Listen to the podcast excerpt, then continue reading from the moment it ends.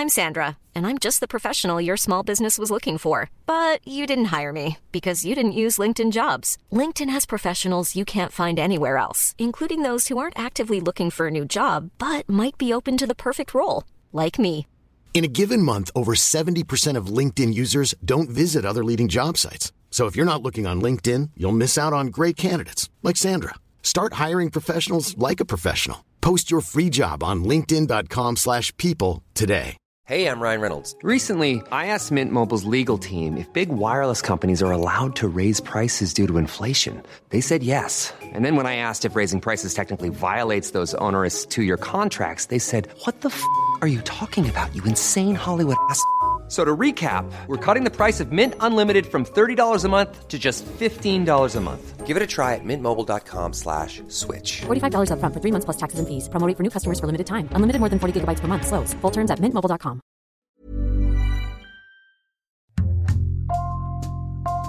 Bonjour, c'est Thibault Lambert pour Code Source, le podcast d'actualité du Parisien. La télé-réalité fête ses 20 ans cette année. Elle avait fait son apparition en France en 2001 avec deux émissions très remarquées, Love Story sur M6 et la Star Academy sur TF1. Cet anniversaire nous a donné envie chez Code Source de donner la parole cet été à celles et ceux dont la vie a changé après un passage en télé. Dans cet épisode justement, Christophe et Julie, deux anciens candidats de la première saison du Loft, ils étaient tombés amoureux l'un de l'autre devant les caméras. Aujourd'hui mariés, parents de deux enfants, ils ont accepté de revenir sur cette expérience inédite, les joies mais aussi les coups durs après l'émission. Claudia Prolongeau les a rencontrés. Christophe et Julie ont emménagé ici il y a une quinzaine d'années. Nous sommes à Campsas, au nord de Toulouse, où ils ont transformé d'anciens garages en une grande maison qu'ils habitent avec leurs deux garçons. Ils ont aujourd'hui 44 et 45 ans, et chez eux, il reste très peu de choses qui rappellent l'époque Love Story. On a très peu de souvenirs du loft à l'époque. Il nous reste les valises avec lesquelles on est rentré. On a deux trois t-shirts. On a surtout ce disque d'or euh, et qui effectivement trône dans nos toilettes euh, parce qu'on sait pas trop le mettre et surtout qu'on voudrait pas le mettre à la vue des gens parce que voilà, on veut pas faire de rapport à ça euh, à la maison. hein. Il y, a, il y a pas une photo du loft, il y a rien. C'est passé quoi. Hormis le fait qu'on vienne de fêter les 20 ans et donc que du coup on a été sollicité, le loft il a disparu de nos vies il y a peut-être au moins 10 ans je pense. On n'y pense pas au jour le jour, ça nous arrive d'avoir des discussions une fois de temps en temps avec les amis, ça peut ressurgir, mais franchement, ça, dans notre tête, ça n'a pas trop de place. Après, moi, je serais un peu plus mitigée par rapport à ça parce que dans mon environnement professionnel, il y a quand même plus de références effectivement au loft. Mais oui, c'est plutôt les gens qui nous en parlent. C'est-à-dire qu'ils ont l'impression de nous avoir connus, ils ont l'impression de nous avoir rencontrés quelque part. Alors, pas forcément exactement au loft, mais ils arrivent vite effectivement à déceler qu'ils nous ont vus dans, dans l'émission de télé-réalité. Petite, Julie vit à Nantes avec un père qui travaille dans les transports publics et une mère au foyer qui s'occupe de trois enfants. Christophe, lui, grandit d'abord à Paris avec une mère employée de banque et un père ouvrier. Puis quand ses parents se séparent parce que son père est violent, il part vivre avec sa mère et son beau-père, dans le sud, près de Carcassonne. L'un comme l'autre grandissent avec la télé. Dans les mois qui précèdent le lancement de l'émission Love Story, M6 diffuse un appel à candidature à l'antenne. Love Story est présenté comme un jeu télévisé pour rencontrer l'amour à la façon de la populaire émission de rencontre Tournée Manège. En fait, en secret, la boîte de production Endemol prépare un jeu télévisé sur le modèle de l'émission Big Brother aux Pays-Bas. Le concept est d'enfermer des jeunes dans une maison luxueuse, sans moyen de communication avec l'extérieur, de les filmer 24 heures sur 24 et de voir comment ils interagissent. Mais ces détails sont évidemment passés sous silence. J'habite à Nanterre, je suis chez moi, je suis avec ma meilleure amie, et on voit effectivement à la télévision, vous êtes jeune, vous avez moins de 26 ans, vous voulez euh, participer à une expérience hors du commun, téléphonez tel numéro. Je me suis dit, allez, vas-y, j'appelle. Et je me dis, ça peut être intéressant comme expérience, mais toujours en ligne de mire, je devais partir aux États-Unis euh, pour 18 mois de- d'expérience professionnelle, donc toujours dans, le tourisme. À aucun moment, je me suis dit que j'allais aller jusqu'au bout de la démarche. C'était plus pour participer, on reçoit un dossier de candidature avec des questions un peu QCM, il faut envoyer des photos. Me dis pas du tout que je vais participer à cette aventure. Je suis en sociologie à fac. Je suis en, on va dire, en échec d'études. J'étais vraiment quelqu'un qui sortait beaucoup. Je suis très très gaucho à l'époque. Je veux essayer d'aider le monde entier. Et pour euh, vivre, on m'héberge chez une personne âgée pour faire euh, la ménage, la, bouffe et puis euh, lui faire des trucs pour avoir le, loyer gratos. Là, je passe le concours éducateur spécialisé, ce qui vraiment sur le coup j'ai l'impression de trouver enfin ce que je veux faire. Et euh, je loupe ce concours-là, donc je me dis, bah, tant pis que je vais devoir attendre un an et peut-être donc du coup bosser un peu plus pour essayer de le passer l'an prochain. Et en fait, euh, bah, la personne âgée dont je m'occupe euh, décède. Donc j'ai plus de fric, j'ai pas d'études, je sais pas où aller. Donc en gros, je suis un peu dans la mouise. C'est ma mère qui m'appelle en me disant, voilà, j'ai vu une annonce à la télé. Vraiment, je sens que c'est fait pour toi. S'il te plaît, euh, fais ce qu'il faut, passe le casting, essaye de participer à, à cette émission. À la surprise de la production, 13 000 jeunes envoient leur candidature. Parmi eux, Christophe et Julie, qui remplissent tous les formulaires qu'on demande, en ne sachant toujours pas à quoi ils candidatent exactement. La production sélectionne 500 profils admissibles, auxquels ils font passer un casting vidéo. Là, ils sont bien obligés d'en dire un peu plus sur le concept de l'émission. Les candidats apprennent qu'ils seront bien filmés 24 heures sur 24 pendant le temps qu'ils resteront dans l'aventure. Ils seront aussi indemnisés à hauteur de 9000 francs par mois, ce qui équivaut à presque 1400 euros, soit bien plus que le SMIC d'alors qui dépasse péniblement le millier d'euros. Christophe et Julie font partie de l'ultime sélection. C'est simple, vu que je suis vraiment euh, dans la merde financière et qu'on nous dit qu'en plus on va être payé par semaine, je me dis, plus je vais y rester, plus quelque part ça va me permettre de passer des vacances payées. Donc moi l'argent ça m'intéressait, c'est clair. Moi, le gain, je l'avais pas du tout en tête. Et puis, euh, j'avais tendance beaucoup à l'époque à me sous-estimer. Donc, de toute façon, je savais d'emblée que j'allais pas gagner. Donc, euh, non, c'était vraiment pas pour le gain. C'était plus pour m'éclater entre potes euh, et en gros une colonie de vacances, quoi. Et vous aviez pas peur de pas vous entendre avec les autres, de pas supporter d'être filmé? C'était pas du tout des choses auxquelles vous réfléchissiez? On n'avait vraiment aucune peur. Ouais, mais surtout parce qu'on savait pas du tout. On n'avait pas à être anxieux de quelque chose dont on n'avait aucune connaissance. Il y a personne qui m'a dit, surtout le fais pas, euh, ça sent pas bon, toi, si. Si, effectivement, j'ai mon meilleur ami qui connaissait le concept Big Brother Pays-Bas et il m'avait déconseillé d'y participer. Et c'est d'ailleurs euh, là, quand j'ai été appelée par la production pour me dire que j'avais été choisie pour, parmi les 11 candidats, moi je m'étais désistée. Et en fait, c'est un maire qui m'a dit, fonce, on s'en fout, quoi.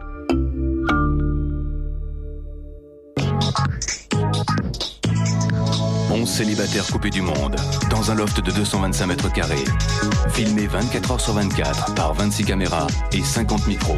Le 26 avril 2001, à 20h50, le loft ouvre ses portes. Qui sera le couple idéal? C'est vous qui décidez. Bonsoir et bienvenue à tous pour cette grande première. 5 millions de téléspectateurs sont réunis pour voir les 11 candidats arriver l'un après l'autre en limousine sans jamais s'être croisés avant. Là, on n'est plus très loin. Marie, je pense que les voitures approchent très sérieusement. Est-ce que vous pouvez me confirmer cette information? Quand on découvre les candidats, parce qu'on les découvre vraiment euh, au moment où euh, chacun sort des limousines, il y a un côté euphorique, excitant. Parmi eux, il y a Loana, la gogo danseuse blonde aux yeux bleus avec un passé difficile, Jean-Édouard et son physique à la ken, Laure, la parisienne bourgeoise, ou encore Stevie, élevé par sa mère seule. Et évidemment, Christophe et Julie, qui se souviennent de leur entrée dans le loft. Deuxième candidate, bonsoir. Et c'est Julie. Bonsoir Julie. Bonsoir. Ça va Marie? Très souriante. Très bien, très très bien. Dans la limousine, je me chie un peu dessus quand même, faut, faut dire la vérité. Mais on a une certaine confiance euh, dans la production, en se disant, de toute façon, si je suis choisi, c'est que forcément, euh, j'ai quelque chose, quoi. Bonjour à tous. Enchanté. C'est la première fois qu'ils vont se rencontrer. Dans quelques instants, ils vont euh, bien se rencontrer les filles. On a remarqué Christophe arrivé en t-shirt. On sent que c'est un gars du Bonsoir. Sud quand même. hein. Benjamin Castaldi fait les présentations. Et quelques minutes plus tard, les filles d'abord, puis les garçons, pénètrent dans la maison de 225 mètres carrés avec un jardin de 380 à la plaine Saint-Denis. Et la salle de bain, bonjour. hein. Bonjour la salle de bain. Comment elle est la salle de bain Elle est petite Non, mais non, elle a Petite la salle de bain Les caméras qu'il y avait dans le loft, ben, on les a occultées au bout de 48 heures. Et puis, on voyait pas du tout l'image qui était renvoyée par la télé, puisque c'était une première. On va poser des affaires. Pose les affaires tranquilles. Alors, Kenza, Kenza, voilà. Julie, Delphine, Julie, Delphine, Loana. Loana, Loana. À leur grande surprise, comme le leur avait promis la production, en seulement quelques jours, les candidats ont le sentiment d'avoir trouvé une nouvelle famille. Cloîtrés, sans contact avec l'extérieur, obligés de cuisiner et manger ensemble, participant à des défis que leur lance la production, ils se découvrent naturellement très vite. Le quatrième jour, Julie va voir Christophe pour lui dire qu'il lui plaît. Au bout d'une semaine, ils forment déjà un couple à la télé, même s'ils ne sont à l'époque pas certains que ça va durer. Je suis attachée à, Christophe. Je sais pas du tout ce que ça peut donner notre couple à l'extérieur, mais j'ai réellement envie de tenter l'aventure parce que on a déjà créé quelque chose de fort. Et moi, je suis beaucoup plus attachée que lui, je pense. Moi, à l'inverse, euh, j'ai un peu calculé notre, euh, notre relation. Je suis bien avec elle, mais je me dis, s'il n'y a pas autre chose, à mon avis, on restera pas ensemble. Les premiers jours, les choses se passent comme dans un rêve. C'était que du plaisir, que du bonheur, euh, euh, et puis on était vraiment occupés. Enfin, il y avait toujours des challenges, il y avait des soirées. On a eu, euh, voilà, une période quand même plutôt facile. Enfin, moi, j'ai pas de souvenir de difficultés, non. Puisqu'on avait fait une famille au bout de deux semaines et que personne n'était sorti pendant deux semaines, tout allait bien. Au fur et à mesure qu'on enlève des gens, forcément, c'est un peu plus dur. Celle qui va quitter le loft ce soir est Le 31 mai 2001, c'est au tour de Julie d'être éliminée, Julie. alors que Christophe, lui, reste dans l'aventure. Ma sortie, ça a quand même été assez douloureux. On était trois nanas, effectivement, Loana, euh, face à Loana et, et Laure. Et je m'étais préparée psychologiquement. Malgré tout, quitter ce cocon, quitter Christophe, c'était vraiment une claque, quoi. C'était violent.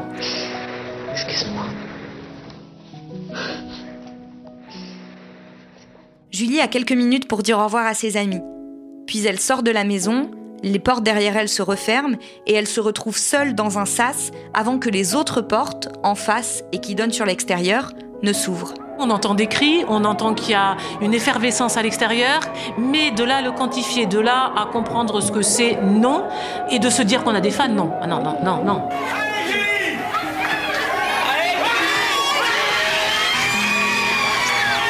Alors moi j'étais contente parce qu'effectivement il y avait les anciens lofters qui étaient là et qui m'attendaient euh, à la sortie. J'avais mon frère aussi et ça a été vraiment important pour moi d'avoir euh, un repère, quelqu'un de ma famille qui était là pour moi, c'était c'était essentiel.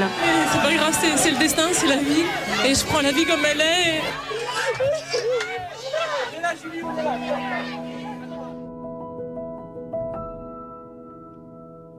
Elle découvre à quel point le loft, et désormais elle, passionne les Français. Quasiment 5 millions de téléspectateurs se massent devant le petit écran quotidiennement pour regarder Love Story, en famille ou entre amis. Les journaux analysent le phénomène, diverses personnalités s'expriment pour vilipender le programme ou au contraire prendre sa défense, et plusieurs fois, le quotidien Le Monde y consacre sa une. Julie est abasourdie. Elle contacte un psy qui est mis à disposition par la production pour les candidats sortis. Ils discutent un peu au téléphone, puis ça s'arrête là. Je pense que ça aurait été bien quand même que la personne vienne réellement de visu, mais c'était pas du tout le cas et je trouve que ça a été assez léger, vraiment léger. À l'intérieur, Christophe ne sait toujours rien de ce qui se passe dehors. Chaque semaine, les crémages continuent de se faire parmi les lofters. Philippe, Kimi et Fabrice quittent la maison à leur tour. Ils ne sont alors plus que quatre. Quand on en est plus que 4, alors qu'au départ on était 11, ouais, forcément c'est un peu plus dur. C'est moins joyeux, c'est moins. Il y a un peu d'ennui, c'est clair. Quelques jours avant qu'on sorte, quand on est les quatre derniers, ils nous font communiquer des- de la presse pour commencer à nous préparer à, à une espèce de violence effectivement comme ça. Donc on apprend qu'effectivement l'émission fonctionne énormément, que même le monde en a parlé, que voilà que ça a été un truc de fou et qu'on se prépare nous dans nos têtes à la sortie quoi. Le 5 juillet, soir de la grande finale qui voit s'affronter Christophe, Loana, Jean-Édouard et Laure, 11 millions de personnes regardent l'émission.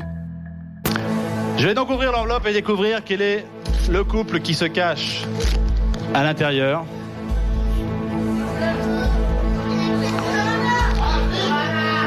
Le couple qui sort vainqueur de cette extraordinaire aventure qui a été Love Story pendant près de 70 jours est Christophe et Loana. Ils remportent chacun l'équivalent de 225 000 euros. Love Story se termine sur un immense succès. Pour les deux jeunes amoureux qui se retrouvent enfin, tout va pour le mieux. Les deux premières semaines, franchement, je tombe complètement fou amoureux de Julie. On est donc à l'hôtel, on est quand même super bien, on s'occupe super bien de nous, on fait des photos, des machins. Donc effectivement, là, il y a, il y a un côté euh, super fun. Mais rapidement, les choses se corsent, notamment pour Christophe qui doit terminer d'honorer son contrat avec la production. Au tout départ du contrat, on devait habiter avec Loana dans un appartement à Paris, filmé pendant 3 mois, 24 heures sur 24. Il voulait aussi qu'on donne de l'argent sur euh, potentiellement tout ce qu'on allait gagner les 10 prochaines années. C'était complètement fou. Donc en fait, ça a été cassé euh, assez facilement et c'est finalement devenu 45 jours obligatoires euh, à Saint-Tropez pour valider le gain. Et ça, ça, ça m'a tué. Moi, le gaucho, ils me sortent dans des endroits où il y a des mecs qui viennent avec des mallettes de fric pour s'arroser au champagne. Bah, autant dire que c'est pas un truc qui me fait super plaisir. Et ces 45 jours-là, j'avoue que même si on en a profité, j'ai fait venir des amis, j'ai réussi à le faire passer plus simplement. Ça, déjà d'entrée, ça m'a mis une baffe. En fait, j'étais bien trop naïf. Moi qui avais pas travaillé de ma vie, qui était étudiant, bah, je me rendais compte d'une espèce de réalité que presque je ne voulais pas voir. Après cet été à Saint-Tropez, Christophe et Julie, comme tous les autres lofters, surfent sur la vague de leur célébrité nouvelle. Ils écument les salons, vendent des photos, signent des autographes. Elle, enregistre même un single. En fait, euh, on suit le mouvement, c'est-à-dire que on subit quelque part, pas de façon désagréable. On a la presse, on a les couvertures de, les séances photos. Dès la sortie du loft, je savais que euh, fallait profiter des opportunités qui nous étaient proposées, mais que c'était momentané. Et de toute façon, on se voyait pas du tout rester dans le milieu. Enfin, euh, ma passion, c'est l'hôtellerie. Pour moi, c'était c'était vraiment une parenthèse. Pour Christophe, c'est beaucoup plus difficile, notamment à cause de l'argent. En deux ans, j'ai peut-être gagné dix ans de vie, quoi. Et ça, du coup, j'étais pas prêt à ça. Moi, j'étais beaucoup euh, trop simple, trop naïf. Ensuite, il y a eu la prod. La prod, j'en ai voulu pendant longtemps. Le fait qu'elle nous a abandonnés, ça aussi, j'avais du mal à le digérer. Moi, psychologiquement, ça m'a, ça m'a bien détruit. Et du coup, j'avais presque un peu la haine envers le loft, quoi, envers tout ce que ça représentait. Il y a le phénomène de groupe. On s'adorait tous. Putain, quand tu sors, euh, bah chacun, c'est un peu chacun pour sa pomme, quoi. Parce qu'ils comprennent, et tout le monde comprend, sauf que moi je le comprends pas, qu'on a peu de temps pour faire du fric. Mais moi, je suis pas comme ça. Donc, on est obligé de me tirer un peu par là. Non, viens, prends ça, prends ça. Et en fait, voilà, ça m'a pollué toute, une partie de moi. Il y a eu quelques embrouilles aussi avec les poteaux parce que l'argent, on en a fait profiter certains. Et donc, du coup, euh, il y a de la jalousie. On a un peu aussi euh, pété les plombs, quoi. Malgré ces difficultés, Christophe et Julie décident d'essayer de tirer le meilleur de ce qui leur arrive.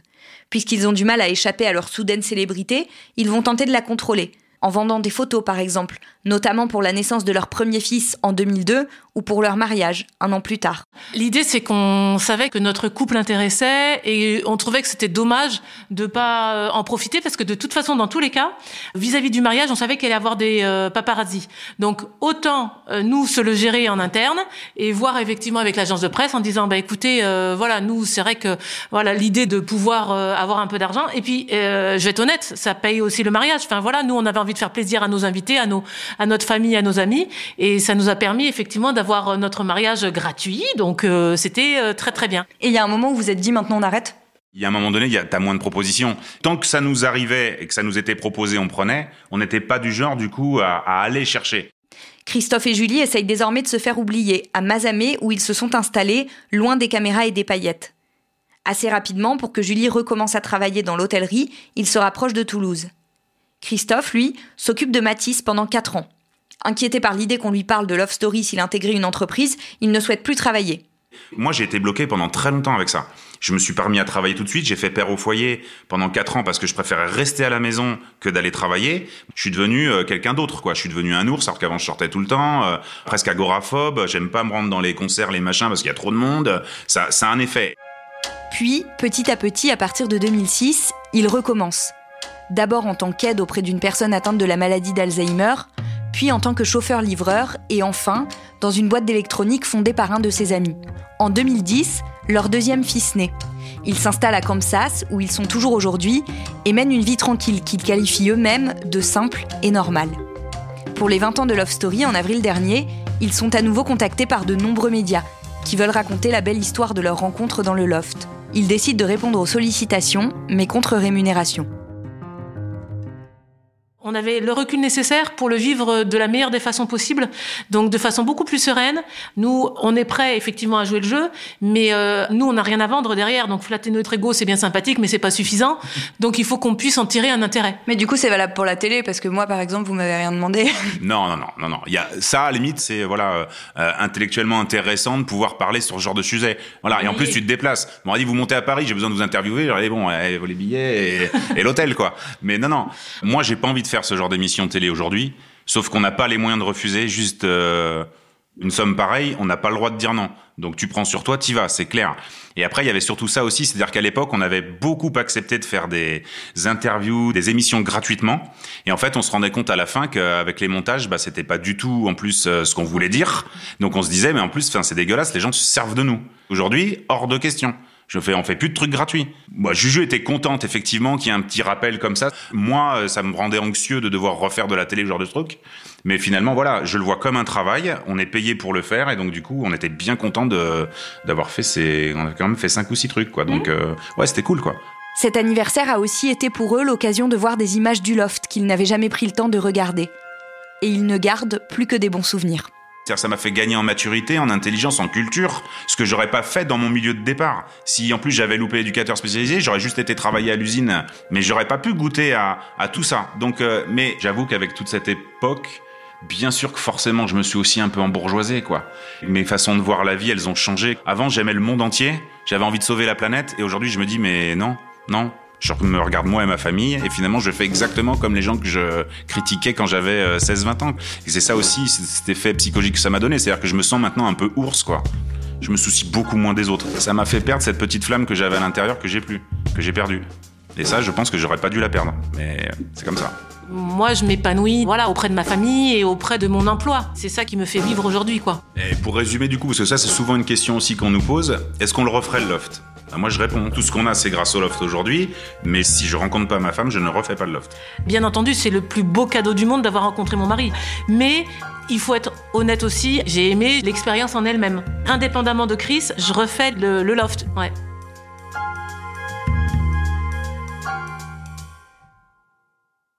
Claudia, est-ce que Christophe et Julie regardent parfois la télé-réalité? Alors au début, oui, ils ont tout regardé. Ils estimaient vraiment qu'ils avaient besoin de savoir ce que ça allait devenir, ça les intéressait. Il y a des émissions qu'ils ont beaucoup aimées, notamment Colanta, mais euh, ils trouvent que c'est euh, assez vite. Devenu euh, beaucoup moins intéressant, très violent, avec euh, notamment avec euh, l'arrivée des réseaux sociaux. En fait, comme pas mal de monde finalement, Christophe et Julie, ils estiment que la seule vraie télé-réalité qui a existé et qui existera, c'est la saison 1 de Love Story. Parce que eux ne savaient pas ce que ça allait donner. Ils disent en tout cas qu'ils ont vraiment pas joué de rôle, qu'ils y sont allés comme ça, qu'ils ont très vite oublié les caméras et que c'était réellement leur vie qui était filmée 24 heures sur 24. Et, et donc ils estiment aujourd'hui que le côté réalité de la télé est complètement perdu et Christophe, il dit que pour lui, ce qui existe, ce n'est pas de la télé-réalité, mais c'est vraiment de la télé-acting avec des gens qui jouent des rôles euh, dans des émissions. Et leurs enfants, ils consomment ce type de programme? Dans une certaine mesure, parce que leurs parents contrôlent quand même, mais euh, effectivement, leurs enfants, ils sont plutôt attirés par ces programmes-là. Leur fils, qui a 18 ans, voulait même euh, éventuellement participer à une émission de type Les Ch'tis ou Les Marseillais. Donc ils sont assez vigilants là-dessus. Leurs enfants, ils ont grandi avec ça. Donc évidemment, ils n'ont pas du tout le même rapport que Christophe et Julie, eux, peuvent avoir avec la télé-réalité ils voient aussi que c'est un moyen de gagner de l'argent facilement. Et ça, euh, bah, c'est vrai que c'est plutôt euh, attrayant. Christophe et Julie, ça les agace un peu parce qu'ils estiment que c'est pas une valeur. Pour eux, c'est quand même, c'est pas du tout vers ça qu'ils veulent amener leurs enfants. Donc ils sont quand même assez vigilants, ils regardent un peu de temps en temps avec eux, mais ils essayent surtout de les aider à avoir de la distance. Et est-ce que Christophe et Julie ont reçu euh, des propositions pour participer à d'autres émissions de télé? Alors ils m'ont dit qu'ils n'en avaient pas reçu, mais que de toute façon, si ça avait été le cas, ils l'auraient euh, jamais fait. Ils disent qu'à l'époque, ils n'avaient pas la possibilité d'imaginer ce que ça pourrait donner à l'écran, mais quand ils ont vu ça, ils ont, tout de suite compris que s'ils n'avaient pas participé à la première, ils en auraient jamais fait d'autres ensuite, parce que justement, cette idée de jouer des rôles euh, les intéressait pas du tout.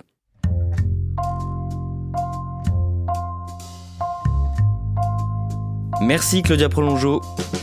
Code Source est le podcast d'actualité du Parisien, disponible sur leparisien.fr et toutes les plateformes audio.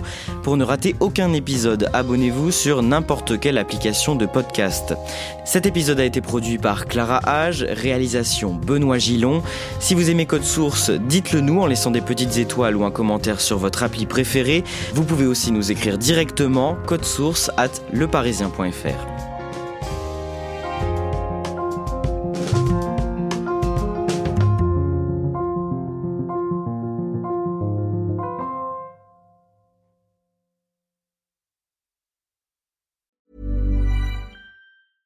Hi, I'm Daniel, founder of Pretty Litter. Did you know cats tend to hide symptoms of sickness and pain? I learned this the hard way after losing my cat, Gingy. So I created Pretty Litter, a health monitoring litter that helps detect early signs of illness by changing colors, saving you money and potentially your cat's life. Pretty Litter is veterinarian developed, and it's the easiest way to keep tabs on your fur baby's health right at home. Go to prettylitter.com and use code ACAST for 20% off your first order and a free cat toy. Terms and conditions apply. See site for details.